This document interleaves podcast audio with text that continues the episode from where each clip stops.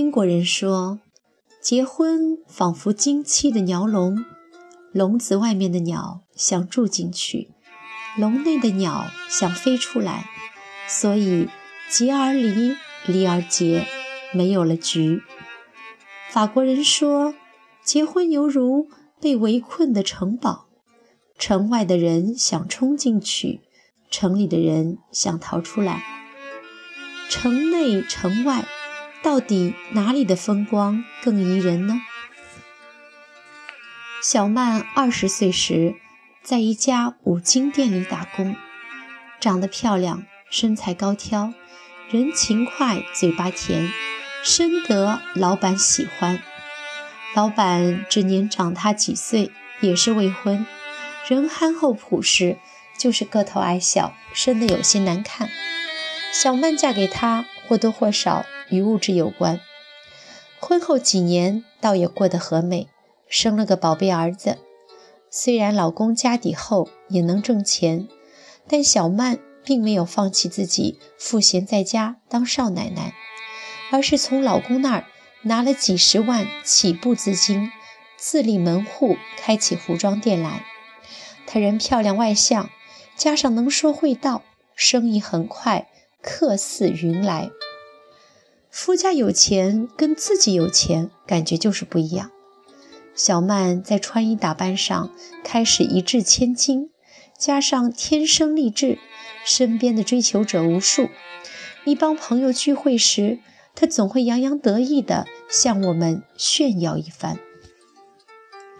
后来从朋友口中得知，小曼在一次进货途中进货途中偶遇初恋。两人很快就勾搭上了。初恋高大帅气，当年因为家里太潦倒而遭到小曼母亲的反对，最后不了了之。男的这几年竟做起钢材生意来，成功翻盘，春风得意。两人重温旧梦，自是爱意浓浓，难分难舍。小曼回家后看老公越发的不顺眼。俨然就是一武大郎，想想自己好好的一朵鲜花插在了牛粪上，心有不甘，便不停的催促初恋离婚，然后两人双宿双飞。初恋嘴上答应，却迟迟没有行动。这一拖啊，就是两年过去了。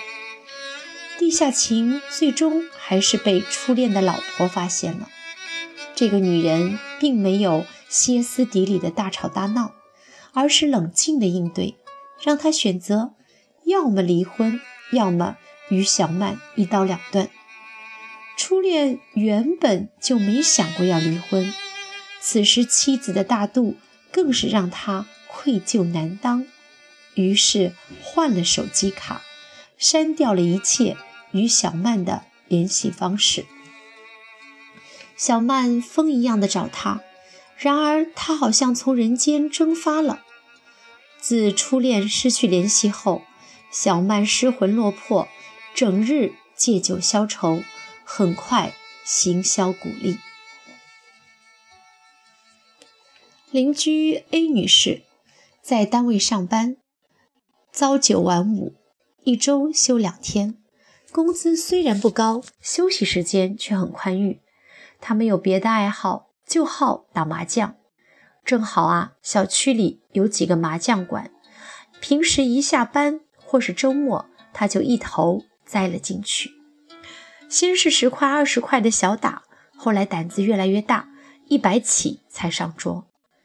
麻将馆里男男女女乌烟瘴气，黄段子层出不穷，是滋生婚外情的好地方。A 女士虽然四十有余，但风韵犹存。牌友 B 早就对她垂涎三尺。B 是个情场老手，深谙女人的心理。除了经常在众人面前赞扬她美貌外，平时啊还会向她施以小恩小惠。在她的糖衣炮弹的攻击下，A 沦陷了。情场得意了，赌场就失意了。没多久，A 不仅把老公教她保管的十万块输了个精光，还在姐妹那儿借了几万。一天，A 的丈夫让她取几万购置电器用，A 一下子慌神了。第二天跑去找 B，想跟他借三万块急用，有钱就马上还。毕先生眼神闪烁，支支吾吾。自那天后，从此不再见他了。A 没办法，只得把输钱的事情讲给了老公听。她原以为老公会把她暴打一顿，却未料到老公只是叹了一声：“钱没了，我再去挣。以后不要再打了，欠人家的，我们一起慢慢还。” A 的老公只是一个工薪族，他的包容让老婆悔不当初。这几天买了畅销书作家晚晴的书，且以深情共白头。她在书中写了婚后与老公阿言相亲相爱的两个小故事，让我印象特别深刻。故事一：阿言换了新车。迫不及待地带他出去周边小镇兜风，没想到回来时被后面的车子追尾。千钧一发之时，阿言用自己的胸膛挡在了娇小玲珑的婉晴前，给她留下了一片安全之地。故事二：一次因为一点小事，还是他错在先，但那时的他年轻，有些骄横跋扈。小女生气，便负气离家出走。那天外面乌云密布，下着大雨，狂风怒号的。阿言怕她出事，拿着雨伞一路追。第二天她还感冒了，发起高烧来。阿言虽然有气，却马不停蹄地跑前跑后，为她递水、拿药、煲粥。当人们身处在围城内时，总向往着城外的自由，以为城外的风光多么美好，红情绿意，春色撩人。当外面的男人花言巧语，或是施以蝇头小利，欲望像野草一样疯狂生长，一发不可收拾，最后不是人财尽失，就是夫离子散，搞不好还会招致杀身之祸。上面的例子告诉我们，灾难临头，情人通常跑得比兔子还快。只有老公才是这个世界上除了父母之外，真正发自内心对你好的人，在关键时刻为你挺身而出，不惜自己的性命。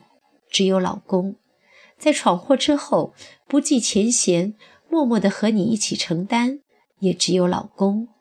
会在生气时也忍不住要去关心你。真正爱你的人，也许不会每天对你甜言蜜语，有时还会大声的骂你，却无时无刻不用行动在证明。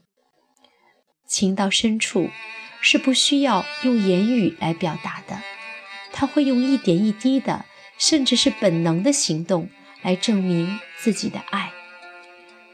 柴米油盐的俗世生活里，一句“我爱你”或一句“我想你”，总显得那么的矫情。婚后依然有浪漫，只是浪漫的形式由鲜花和甜言蜜语变为默默的守候与坚强的依靠。已婚的姐妹们，别再沉溺婚外恋的电视剧或言情小说的浪漫桥段。一叶障目，守护着烟火尘里的小幸福，与家人一起体会着一粥一饭带来的踏实与安稳，共同抵挡着人生中的风风雨雨，一起看着子女慢慢的长大。激情是暂时的，但愿悠长的守候，才是值得我们。永远珍惜的美好情感。